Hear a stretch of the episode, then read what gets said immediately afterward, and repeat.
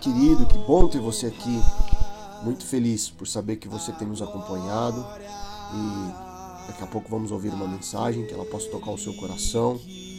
Estamos aqui partindo sobre tudo aquilo que Deus tem colocado na nossa vida, compartilhado com vocês. Siga-nos nas redes sociais. Que Deus abençoe a sua casa, sua vida e, sobretudo, preserve o seu coração. Abra sua Bíblia, Daniel capítulo 6. Daniel capítulo 6. Nós vamos ler rapidamente alguns versículos. E a gente que prega e, e, tem vivido, experimentado, o Senhor tem nos dado essa graça, esse dom. Existem palavras que, quando Deus coloca dentro de nós, até que a gente entregue para a igreja, a gente não consegue caminhar, a gente fica pesado, a gente fica com dificuldade de andar. E essa é uma das palavras. Quando o pastor Marcelo falou comigo, eu disse: Pai, tem algo no meu coração para compartilhar com aquele povo e daquele dia em diante. Então eu preciso colocar para fora. Eu preciso sair daqui leve. E vocês que vão embora com a responsabilidade do que Deus vai entregar para vocês. Amém. Daniel capítulo 6, quantos acharam, digam amém. Versículo 10 diz assim: Daniel, pois, quando soube que o edito estava assinado, entrou em sua casa. Ora, havia no seu quarto janelas abertas do lado de Jerusalém. E três vezes no dia se punha de joelhos e orava e dava graças diante do seu Deus, como também antes costumava fazer. Versículo 16: Então o rei ordenou que trouxesse a Daniel e lançaram-no na cova dos leões. E falando o rei, disse a Daniel: O teu Deus, a quem tu continuamente serves, ele te livrará. Versículo 18: Então o rei se dirigiu para o seu palácio e passou a noite em jejum. E não deixou trazer à sua presença instrumentos de música, e fugiu dele o sono. Pela manhã, ao romper do dia, levantou-se o rei e foi com pressa à cova dos leões. E chegando-se à cova, chamou por Daniel com voz triste. E disse o rei: Daniel, teu servo, Deus vivo, dar-se-ia o caso que o teu Deus, a quem tu continuamente serves, tenha podido livrar-te dos leões? Versículo 22: O meu Deus enviou seu anjo e fechou a boca dos leões para que não me fizessem dano porque foi achada em mim inocência diante dele, também contra ti, ó rei, não tenho cometido delito algum. Então o rei muito se alegrou em si mesmo e mandou tirar a Daniel da cova. Assim foi tirado Daniel da cova, e nenhum dano se achou nele por cerca no seu Deus. E ordenou o rei, foram trazidos aqueles homens que tinham acusados a Daniel, e foram eles lançados na cova dos leões, seus filhos e suas mulheres, e não tinham chegado ao fundo da cova quando os leões se apoderaram deles e lhes esmigalharam todos os ossos. Então o rei Dario escreveu a todos os povos, nações e línguas que moram em toda a terra. A paz vos seja multiplicada. Da minha parte é feito um decreto, pelo qual em todo o domínio do meu reino os homens tremam e temam perante o Deus de Daniel, porque ele é o Deus vivo e que permanece para sempre, e o seu reino não se pode destruir, e o seu domínio durará até o fim. Ele salva, livra e opera sinais e maravilhas no céu e na terra. Ele salvou e livrou Daniel do poder dos leões. Este Daniel, pois prosperou no reinado de Dario e no reinado de Ciro o Persa. Amém? Glória a Deus, glória a Deus. Esse é o tipo de texto que a gente lê e não precisa pregar. É uma história que todos conhecem. Daniel, é, ele, ele não se inclina à adoração de outros deuses. A Bíblia diz, nós lemos, que saiu um edito que ninguém poderia adorar um outro Deus, mas Daniel ele não se inclina para esse edito. A, a, sentença que foi saída, o decreto que foi publicado naquele lugar, não muda a movimentação de Daniel. E por isso, ele é levado à cova dos leões, mas ele é livrado na cova dos leões. Então eu vim aqui te dizer, e tem um tema para essa mensagem. Antes que eu fale desse tema, eu vou pronunciar antes uma frase, para que vocês. Porque pregador às vezes fala, fala para o teu irmão que está do teu lado, mas você não sabe a frase. Então às vezes você não tem a consciência do que você está falando. Mas eu quero dizer para vocês, eu vou ler. Quem tem coragem depois vai repetir comigo no 3, amém? Eu quero correr risco por amor de Cristo. Um, dois, três. Eu quero correr risco por amor de Cristo. Amém? Glória a Deus. Conscientemente você repetiu comigo. E esse é o tema da mensagem. Correndo risco por amor de Cristo. Amém? nós precisamos entender o que é que nós estamos vivendo. Nós estamos debaixo de uma palavra de troca de governo.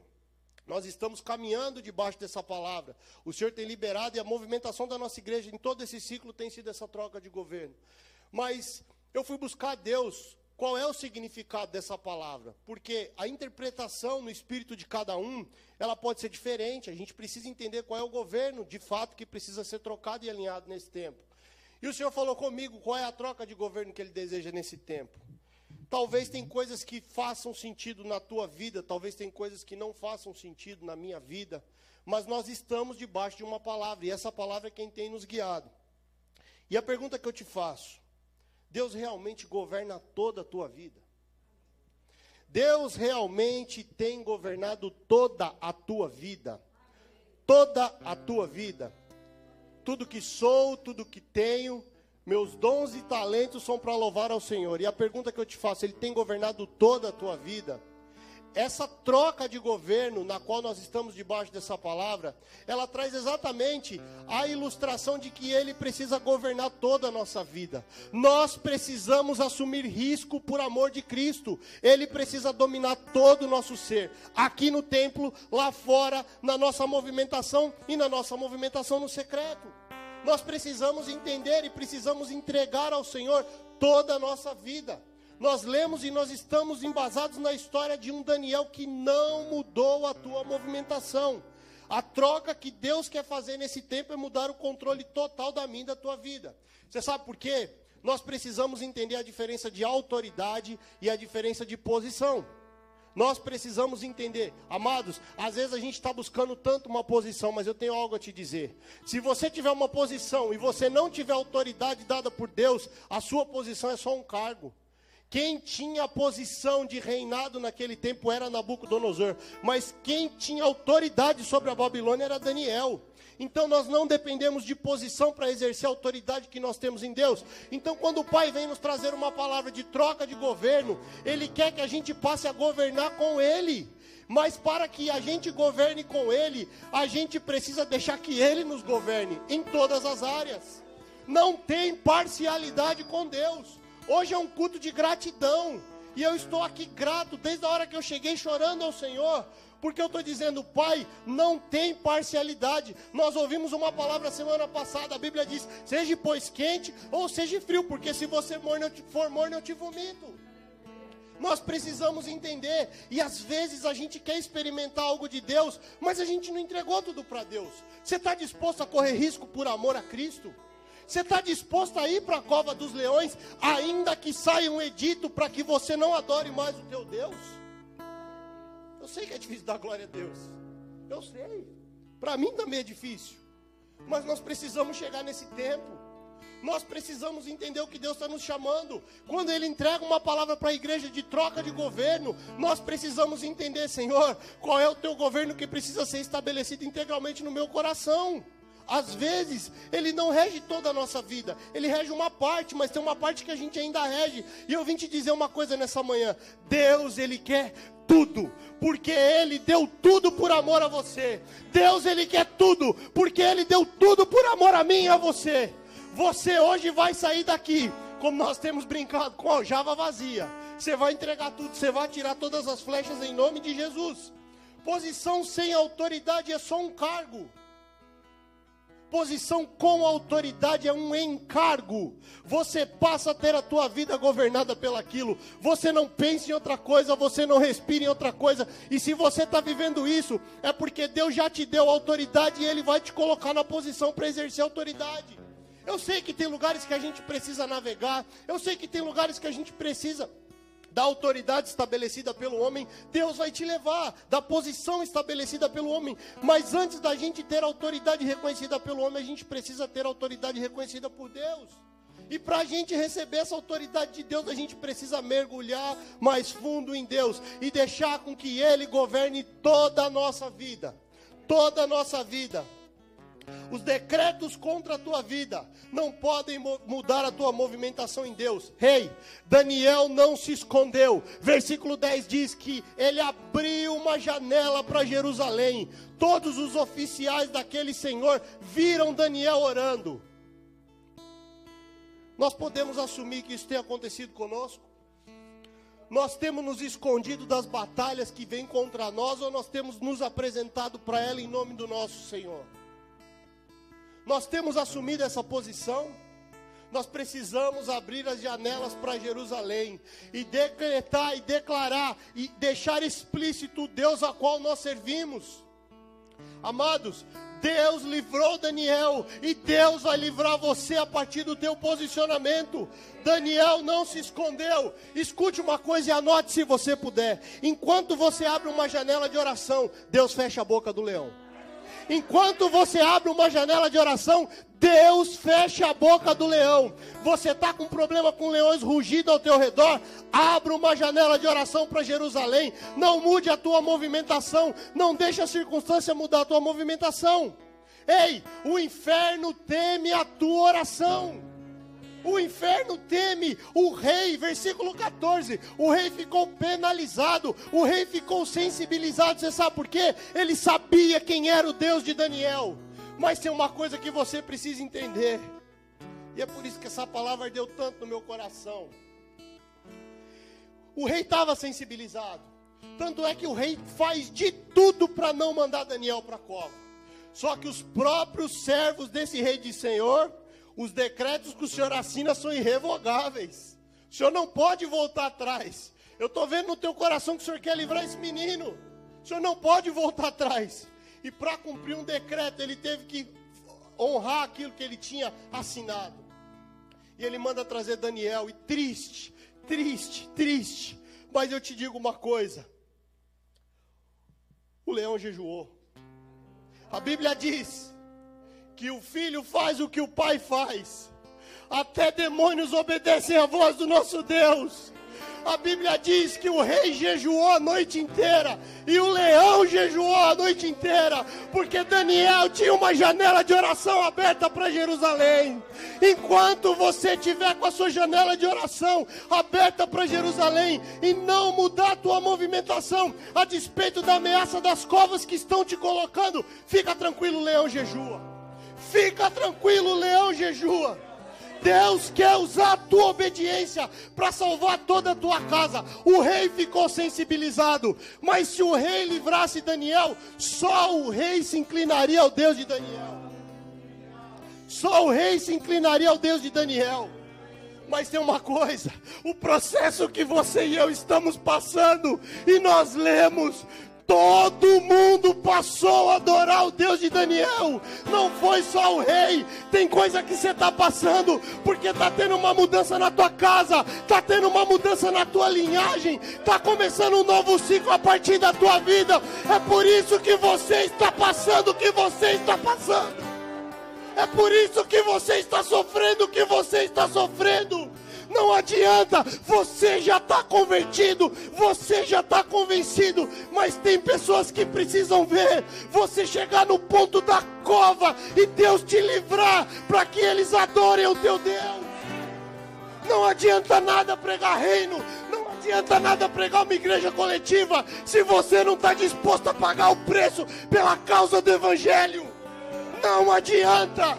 Quando você vê ameaça de cova, quando você vê dito sendo emitido, se você parar a tua movimentação, para um processo de salvação na tua linhagem.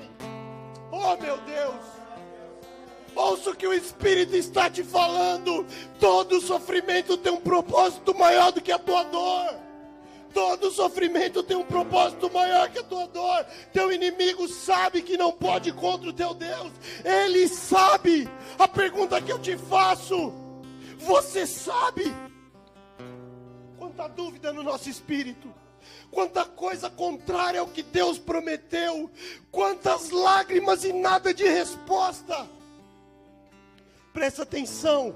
A nossa movimentação com Deus é como uma escola. Tem tempo do professor falar. E ele dá aula, aula, aula, aula. Mas chega no dia da prova, o professor aplica a prova e fica em silêncio. e fica quietinho. Se Deus não está falando, é porque agora chegou a hora de você provar a aula que você aprendeu. Agora chegou a hora de você entregar tudo. Agora chegou a hora de você não recuar pelos editos que estão sendo publicados contra a tua vida. Chegou essa hora, não tem mais tempo. Nós estamos falando tanto de troca de governo e de um reavivamento. E a pergunta que eu te faço, porque o Espírito Santo tem me cobrado exatamente o que é que você e eu vamos fazer com o reavivamento quando chegar? O que é que nós vamos fazer? Reavivamento é uma chama para aquecer aqueles que estão gelados, para aquecer aqueles que estão mortos, e às vezes é um lugar que a gente não quer ir, às vezes é um lugar que a gente não quer pisar. E a gente está aqui clamando por um reavivamento, pedindo para o Senhor fogo, o fogo em teus olhos. Mas a gente quer esse fogo e o que a gente vai fazer com ele? Ei, amados, tem um propósito. No fim dos tempos, a Bíblia diz que ele derramará do teu espírito sobre toda a carne. Toda a carne. Quem você aceita, quem você não aceita, não importa, será derramado sobre todos. Você precisa entender a tua responsabilidade e o teu papel numa busca por um avivamento. Troca de governo, troca de governo diz: o seu todo precisa ser dele, ele precisa te governar, ele precisa te guiar pelo curso do rio que ele te colocou. O teu inimigo sabe que não pode contra o teu Deus. Você precisa saber quem você é a quem você pertence e quem tem o governo total da tua vida. E eu posso te dizer, você precisa saber a coragem que você tem no dia que você precisa dela. Ninguém tem um contador de coragem. Não existe. Quem aqui está tranquilo numa praia falando, deixa eu ver quanto de saldo de coragem eu tenho. Você só sabe a coragem que você tem no dia que você precisa dela. E tá chegando esses dias de desafio, coragem de profetizar, coragem de ver um paralítico, coragem de ver um surdo, coragem de ver uma enfermidade. Essa semana nós somos tão ministrados sobre um tempo de cura liberado para a igreja do Senhor. Mas nós precisamos entender qual é a nossa responsabilidade quando esse tempo chegar a glória é dele, mas nós temos fé para trazer um cadeirante aqui e a igreja levantar um clamor e esse homem se levantar e começar a andar e a gente vê a manifestação do Senhor. Está chegando esse tempo. Eu vim te dizer algo. Não fique fora disso por conta do teu orgulho. Não fique de fora disso por conta das tuas renúncias, de dificuldade de fazer uma entrega total ao que Deus está te falando. Eu quero tudo. Eu quero tudo, Senhor, eu não abro mão. Eu não abro mão. Presta atenção numa coisa. E foi o pastor Juscelio quem falou. E todas as vezes que eu prego nesse texto eu menciono a referência dele. A Bíblia diz, Daniel capítulo 10, que Daniel jejuava. Tanto é que é conhecido como jejum de Daniel. Alguns já fizeram, alguns estão fazendo. Daniel jejuava. E uma das coisas que Daniel não comia era carne. Uma das coisas que Daniel não comia era carne. Ele se santificou por 21 dias. Só que a Bíblia vai dizer: leão é um animal carnívoro. Qual era o cheiro que o leão sentia de Daniel? Era daquilo que ele comia, e ele não comia carne que era prazível para o leão. Deixa eu te falar uma coisa: o perfume que você está exalando pelas tuas renúncias e pela tua busca é o que vai gerar todos os livramentos da tua vida. Não volte, não coma carne. Não estou dizendo da carne que a gente compra. Não volte para o que você se alimentava, porque aquilo que você exala é o que gera o teu livramento. Você precisa entender: os teus sacrifícios de hoje são para sustentar o teu propósito amanhã. Os teus sacrifícios de hoje são para sustentar os teus propósitos amanhã. Eu tenho uma experiência clara. Quando dá um papel e uma caneta para os meus filhos, tudo que eles desenham a respeito do papai e da mamãe tem uma cruz, tem Jesus, tem o desenho de uma Bíblia. Todas as renúncias que estão sendo geradas estão formando um caráter na vida da próxima geração. Não pare, não recue. Você vai ver os frutos do seu penoso trabalho em nome de Jesus. Não pare, não recue. Não recue. Mas houve um segredo achado em Daniel. Achado inocência. A tua pureza também gera o teu livramento. Deixa eu te dizer uma coisa. A gente precisa voltar à inocência, irmãos. A gente está complexo demais. A gente está chato demais. Desculpa a minha sinceridade, não para essa igreja, mas como tempo. É uma discussão que não leva a nada se anjo tinha umbigo, se Adão era peludo, se tinha isso, se tinha aquilo, irmãos. Eu não aguento mais isso. O mundo está se acabando, jovens estão se suicidando. Ontem eu ouvi um testemunho pela boca da minha sobrinha, uma garota cheia de corte indo para o inferno, tentando tirar a vida, e nós estamos aqui para tentar entender como naquela época se Jesus podia curar de sábado. Nós ficamos complexos demais. Só que não confunda a inocência com infantilidade. Porque às vezes também é um problema. Para a gente tentar preservar as nossas inocências, a gente quer permanecer infantil. A gente não cresce, a gente não consegue lidar com uma correção, a gente não consegue lidar com a molde de Deus, com uma lixa que vem sobre a nossa vida. E a gente está dizendo, eu quero preservar a inocência. Não, irmão. Inocência é a pureza de um coração maduro. Inocência é a pureza de um coração maduro. Nós precisamos voltar à inocência. Sabe por quê? Ao longo da vida, a gente fica complexo demais. E eu li uma história, eu quero compartilhar com vocês. Um pescador, ele usava um barco todos os dias, ia e voltava do mar, pescava, voltava, mas esse barco começou a se cansar. E ele levou esse barco para o estaleiro. E ele disse para o dono do estaleiro: precisa colocar um motor mais potente. Ele colocou um motor mais potente no barco. Quando ele voltou para a água, o barco continuou lento. E aí veio um pescador, grisalho, se aposentando e disse: Meu filho, o problema do teu barco não está no motor. O problema do teu barco está no casco. Ao longo das jangadas que você foi fazendo, foram acumulando muitas algas no casco. O casco está pesado. Você quer resolver o problema? Leva o barco para areia e raspa o casco. Irmãos, nós precisamos raspar o casco tem coisa que a gente foi colocando, opiniões, a gente tem opinião sobre tudo. Deus fala algo, a gente não é bem assim. Será que é assim? É assim, irmãos. Para a gente viver em Deus, a gente precisa se entregar. O Espírito está falando, a gente precisa raspar o casco. E às vezes a gente quer trocar o motor, a gente quer mexer em coisas que não é. É só coisas pesadas demais que a gente está carregando. Naquele lugar eu não vou, naquela família eu não piso, para aquele eu não ligo, para aquele eu não faço. E a gente está aqui orando por avivamento. Oh meu Deus! Pelo amor de Deus, vamos entender. Raspa o casco, vamos voltar essa inocência. Vamos voltar essa inocência. Quando o pastor falava da casa da irmã Márcia, eu tive uma visão de uma casa linda e eu orei por essa casa. Que Deus deu uma casa linda, aconchegante para nossa irmã e vamos celebrar para a glória de Deus a vitória da nossa irmã.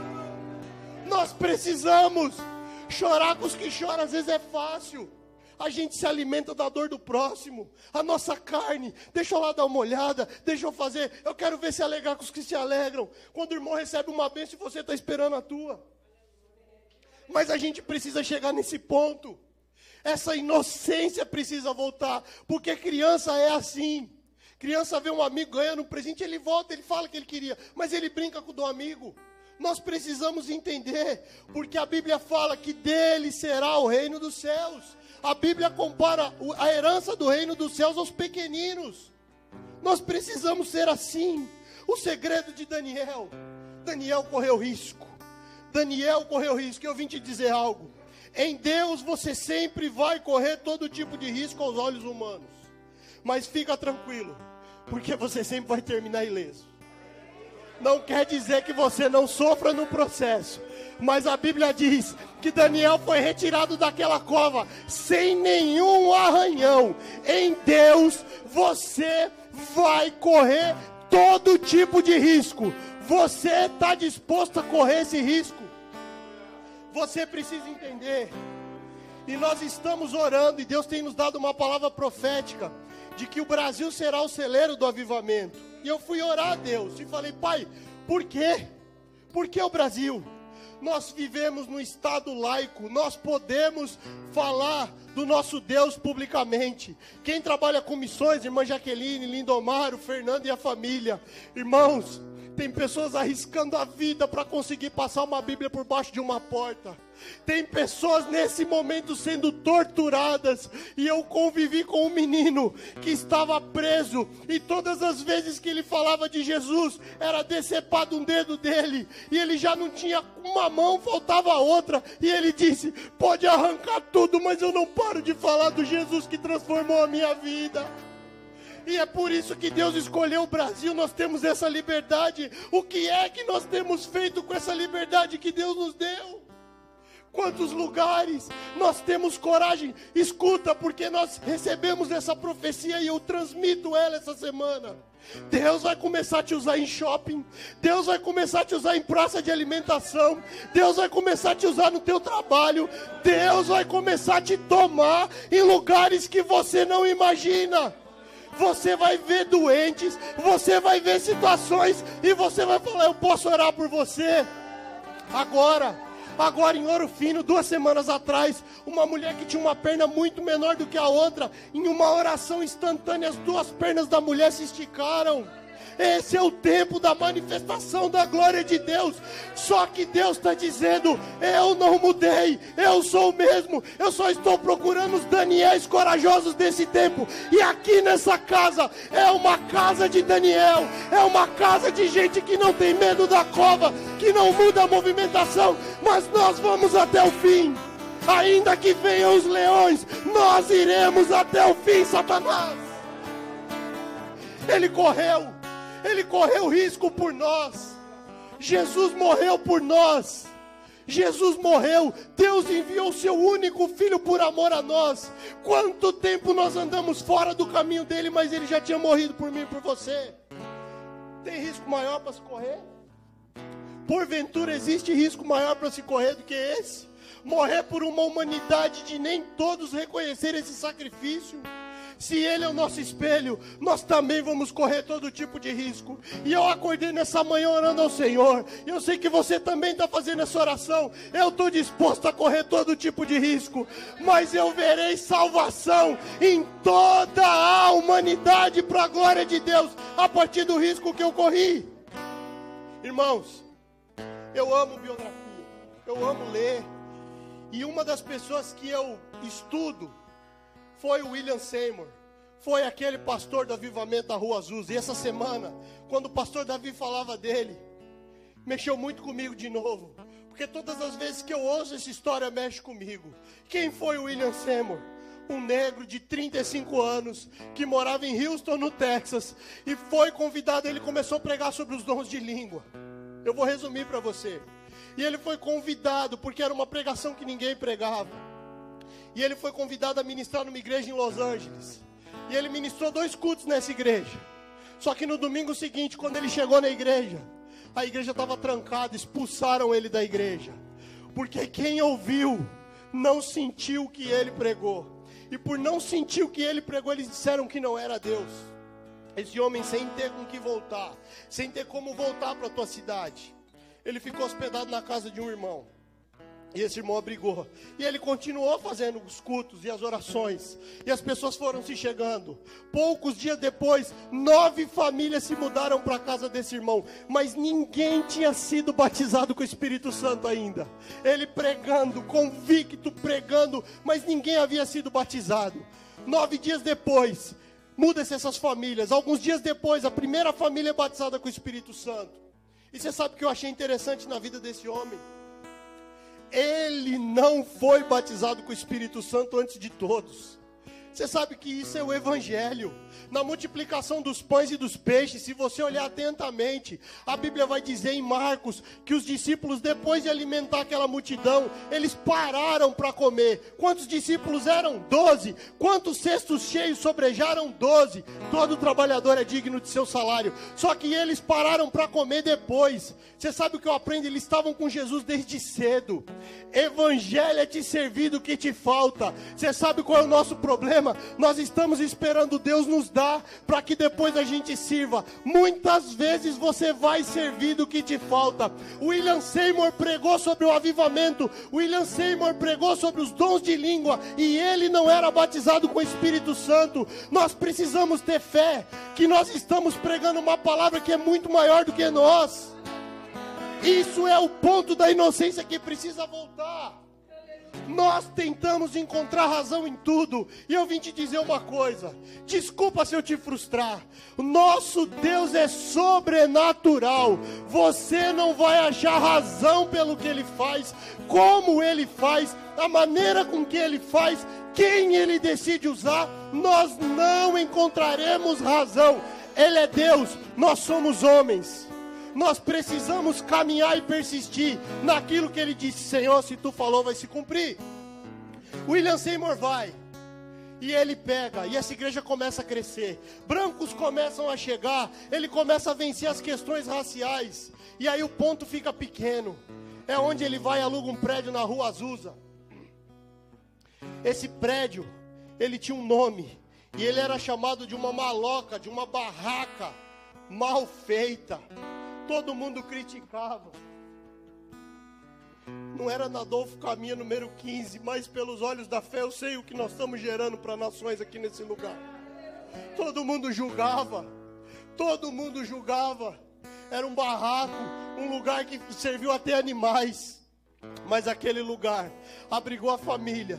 E a história diz que houveram cultos de mais de 1.500 pessoas batizadas no Espírito Santo porque um maluco ouviu a voz de Deus e começou a pregar sobre o dom de línguas, sobre a variação do Espírito. Um maluco ouviu a voz de Deus, ouviu sobre a movimentação de reino, sofreu, segura numa movimentação, sonha algo muito maior. E as críticas aí fora sobre esse maluco, mas não tem problema, está chegando a hora que milhares de pessoas ouvirão o que essa casa está carregando para a glória de Deus. Você pode não acreditar, mas está chegando a hora que milhares de pessoas, eu estou profetizando, pega quem quer, milhares de pessoas ouvirão o que Deus fez na rua Adolfo Caminha, número 15, Santa Genebra, Campinas, São Paulo, Brasil. Está chegando a hora do mundo ver, do mundo ver, do mundo ver o que Deus está gerando nesse lugar. Uma casa de Daniéis, uma casa de Daniéis, assim como William Seymour. Deus está nos levantando para esse tempo. Quem falou que Ele não pode nos levantar? Quem falou que ele só fez lá atrás? Quem falou? Quem falou? Como disse o pastor Davi. Quem diria que eu estaria aqui em 2021 falando dele? Quem diria que daqui a alguns anos vou estar falando de você, da cura, da oração, irmã Márcia, do sacrifício, já que da renúncia, daquele evangelismo no Rio de Janeiro. Você vai encontrar famílias que foram formadas a partir do teu ID, a partir da tua entrega. Você vai receber um telefonema de alguém daqui a algum tempo e dizer: Jaqueline, eu larguei as armas e eu peguei a melhor arma que eu não conhecia, a espada do Senhor, porque você veio, porque você não negligenciou. Fé, pode, nada, os frutos dessas viagens chegarão na vida de vocês, para a glória de Deus. Nenhuma renúncia é vano, Senhor. Nenhuma renúncia é vano, Senhor. Nós precisamos entender o que Deus está fazendo. Deixa eu te falar. Los Angeles Times, eu anotei porque eu não posso deixar de falar disso. O Los Angeles Times disse assim: as reuniões se realizam num barraco condenado na rua Azusa. E os partidários desta estranha doutrina praticam os mais fanáticos ritos, pregam as teorias mais loucas, e eles mesmos funcionam no estado de louca excitação e seu zelo peculiar. Gente de cor e uns quantos brancos compõem a congregação, e a noite se torna horrorosa no bairro, no, nos uivos dos fiéis. Que passam horas se balançando para frente e para trás, numa exasperante atitude de oração e súplica. Eles dizem ter o dom de línguas e ser capazes de entender tudo isso que Deus está fazendo. Essa foi a crítica do Los Angeles Times, a crítica de Charles Parham, o ex-pastor do William, o ex-pastor Homens e mulheres brancos e negros se ajoelham juntos ou caem uns sobre os outros.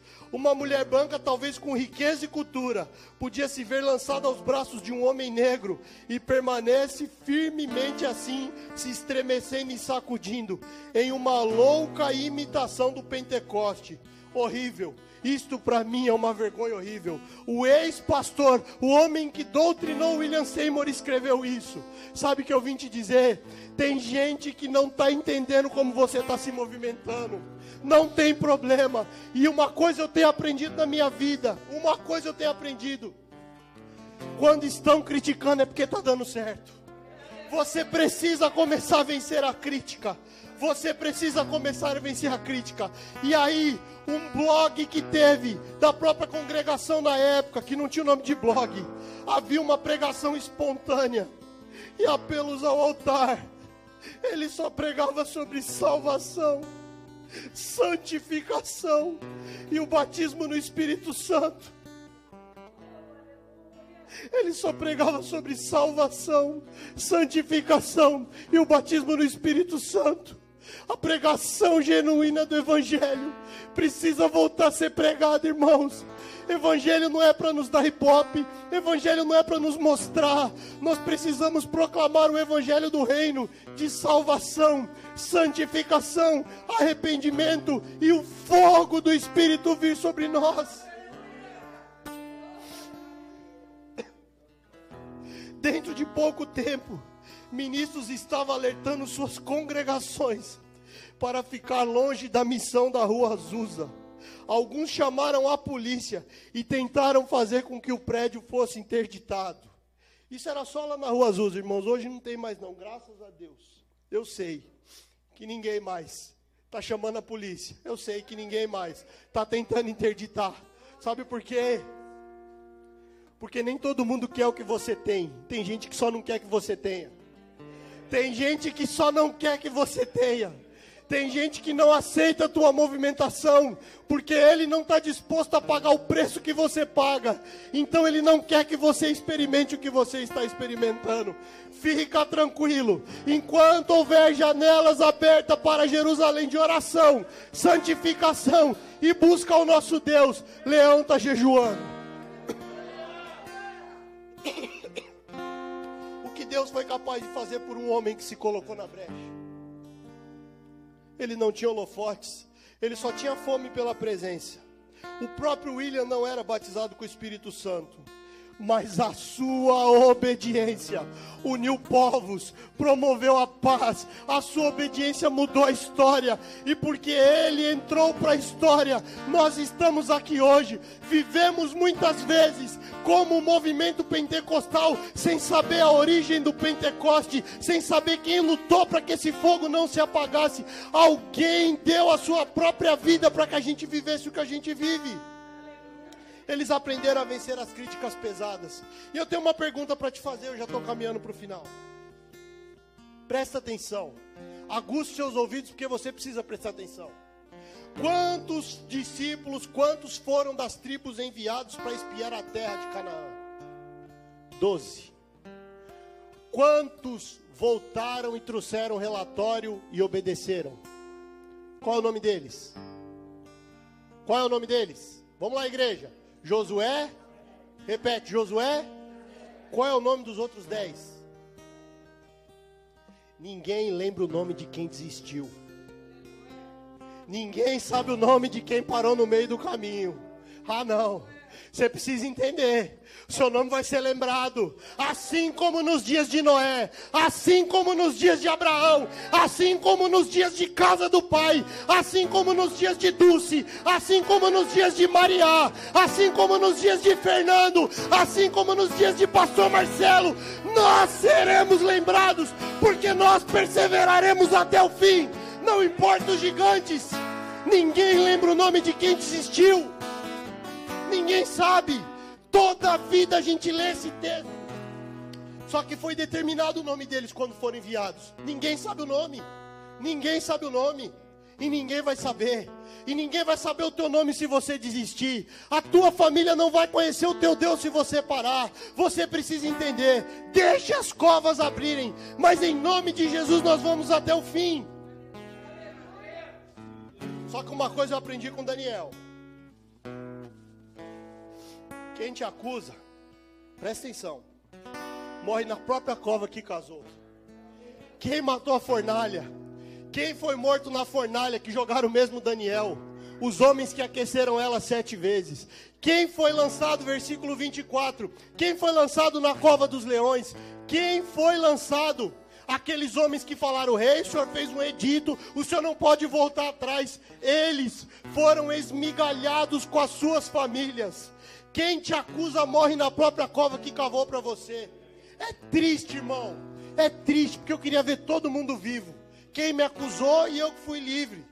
Mas, irmãos, Existe um Deus fiel, zeloso pelos teus filhos. Para os Daniéis que têm se colocado na brecha, Ele sabe como Ele envia o livramento.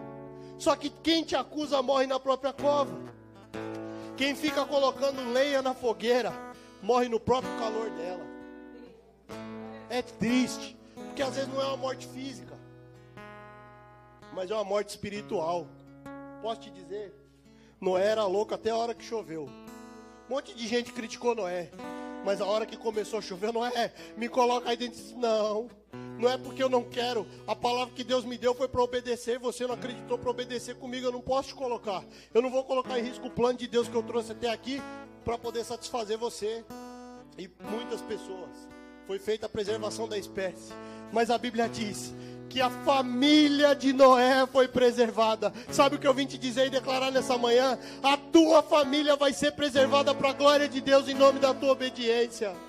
Em nome da tua obediência, irmã Maria, os teus filhos estão vendo o que a senhora está fazendo. Os teus filhos estão vendo. Não acha que é em vão. E o Espírito Santo está trabalhando no coração deles.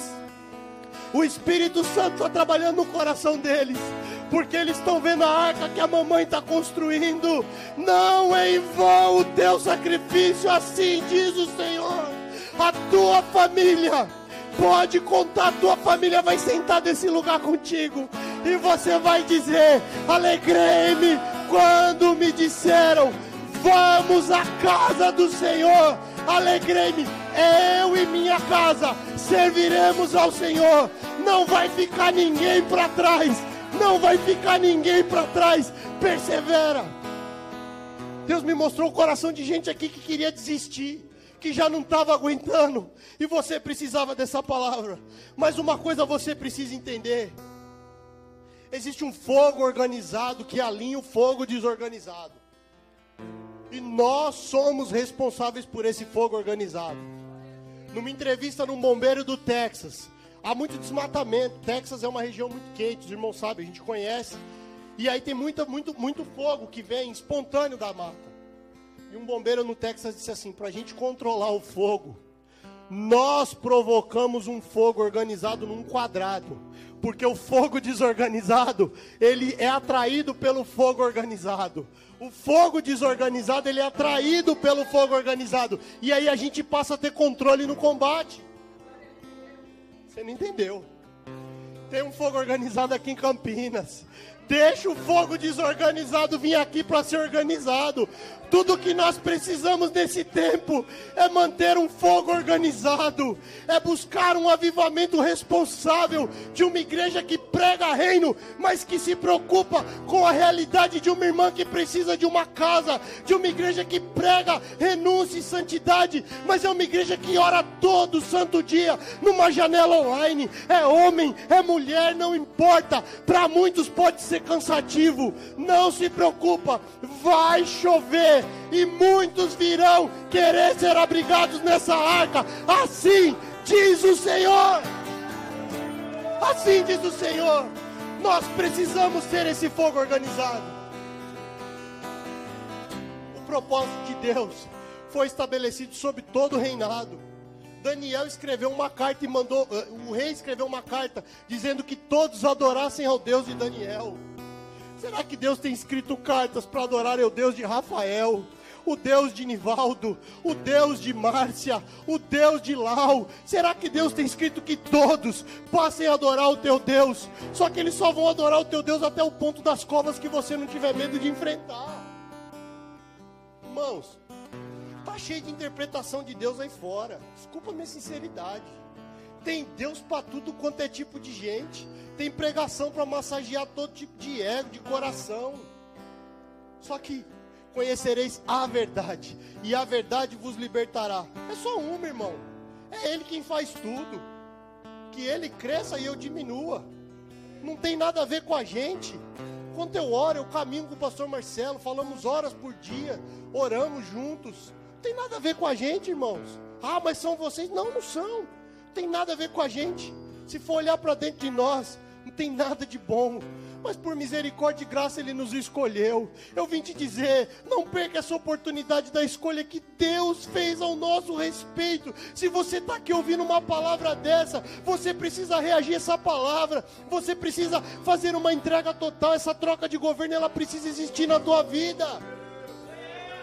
Os medos das covas um negócio que abriu, você tem uma palavra que Deus te deu esse negócio, ele não fecha.